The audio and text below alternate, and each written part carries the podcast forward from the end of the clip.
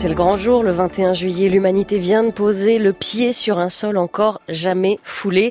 Il y a 50 ans tout juste, les Américains de la mission Apollo 11 marchent sur la Lune.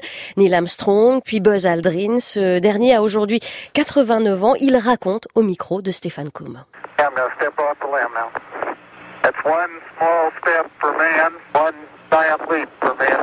Buzz Aldrin, nous sommes le 21 juillet 1969. Neil Armstrong est sorti du LEM, il a descendu l'échelle, il a prononcé euh, la fameuse phrase historique, un petit pas pour l'homme, un grand bond pour l'humanité. Et pendant ce temps-là, qu'est-ce que vous faites? Car vous, vous sortirez que 20 minutes plus tard. Je le regardais, je regardais ce qu'il faisait. Et je lui ai passé l'appareil photo. Je lui ai passé par euh, un système de câbles depuis le LEM. Et lorsque j'ai eu fini, pour moi, il était temps de sortir. Alors, Neil a pris des photos de moi.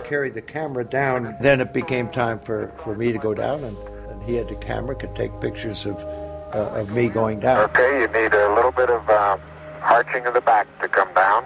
Okay, you're right at the edge of the porch.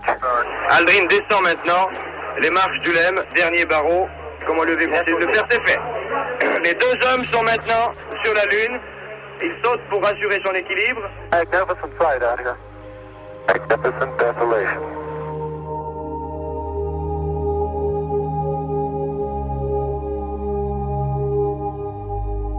Buzz Aldrin, quand à votre tour vous descendez euh, l'échelle et que vous posez le pied sur la Lune, vous lancez une magnifique désolation. Pourquoi dites-vous cela?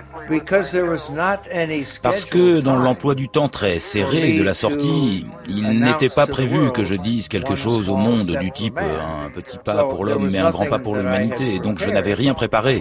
Mais dans ce moment assez émouvant, je ne pouvais pas dire c'est très beau, parce que ça n'est pas beau. Magnifique désolation. Magnificent desolation.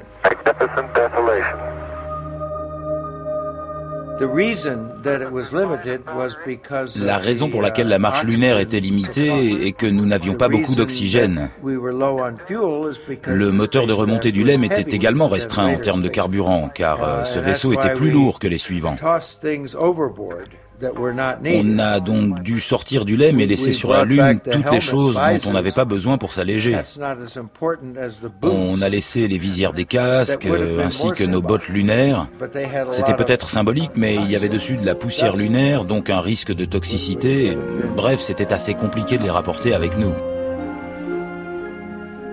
Eh bien, ce qu'on ne sait pas, c'est ce que touchent, quels sont les traitements des astronautes américains. Ainsi, Armstrong ne gagnera au cours de cette période, au cours de cette expérience, que 32 dollars 92, c'est-à-dire 164 francs 60, ce qui est évidemment pas du tout proportionnel au risque qu'il va prendre. Les autres membres d'équipage d'Apollo 11, Collins et Edwin Aldrin, devront également se contenter de leur simple solde d'officier d'aviation pour ce voyage lunaire Jules Verne à Apollo 11, un podcast à écouter sur franceinter.fr.